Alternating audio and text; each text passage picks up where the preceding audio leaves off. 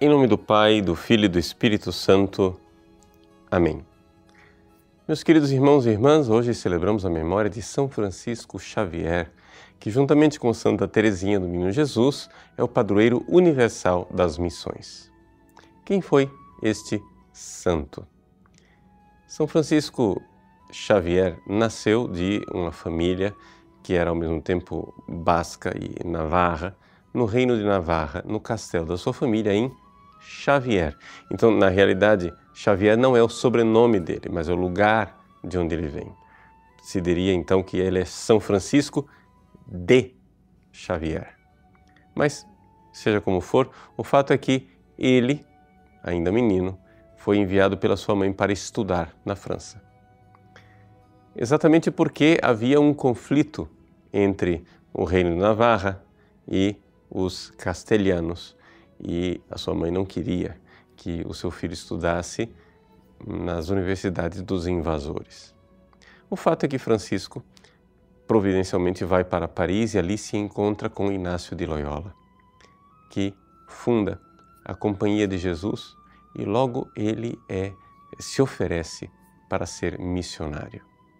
O reino de Portugal pede a Inácio de Loyola missionários para as Índias e Francisco é designado. Ali ele vai. E nós podemos dizer que, eh, depois de São Paulo, talvez São Francisco Xavier seja o missionário cristão que mais converteu pessoas e mais batizou pessoas em toda a história do cristianismo. Ele mesmo diz que eram tantas as conversões que o seu braço se cansou de batizar as pessoas. O seu braço já não tinha mais forças para batizar, tantas eram as pessoas que estavam sendo batizadas. Hoje, a relíquia deste braço cansado de batizar cristãos encontra-se na igreja do Jesus, em Roma, e nós podemos ali eh, venerar o grande Francisco Xavier. Mas nem tudo foram glórias na vida deste grandioso missionário. As pessoas que se convertiam nem sempre permaneciam na conversão porque Francisco Xavier encontrou uma dificuldade: o contra-testemunho dos cristãos.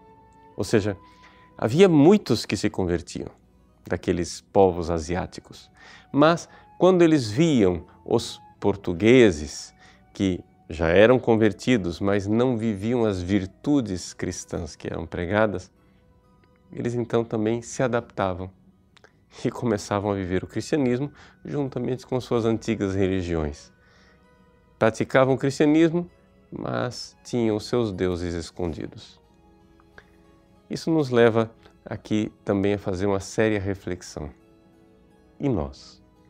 Nós, será que não estamos convertidos e temos os nossos deuses escondidos?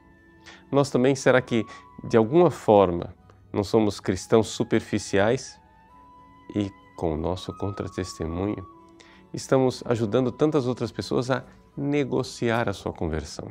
Ou seja, escolhemos a Deus, escolhemos Jesus Cristo como Deus, homem verdadeiro, queremos dar a nossa vida a Ele, mas lhe prestamos um culto somente com os lábios, enquanto o nosso coração se ajoelha diante de outros deuses, secretamente. Francisco Xavier, incansável, não desistiu. Começou então a catequizar as crianças, para ver se, pelo menos, se de pequenino consegue se torcer o pepino e fazer com que as crianças seguissem verdadeiramente o caminho da conversão e da santidade. Ele escreve nas suas cartas, é, como apaixonado missionário, a vontade que ele tinha de ir pelas universidades da Europa e pegar os homens pelo colarinho e dizer: Mas vocês sabem quantas milhares de pessoas perecem no fogo do inferno simplesmente porque vocês comodamente, no, na burguesia de um cristianismo acomodado, não se importam em ser missionários? Francisco Xavier é exemplo de missionário, é intercessor das missões, mas não somente isso, é uma provocação para que nós também sejamos missionários. Missionários com a palavra, mas também com a coerência da nossa vida, para que não prestemos culto a Deus com os lábios, enquanto nosso coração se ajoelha diante de ídolos secretos. Deus abençoe você.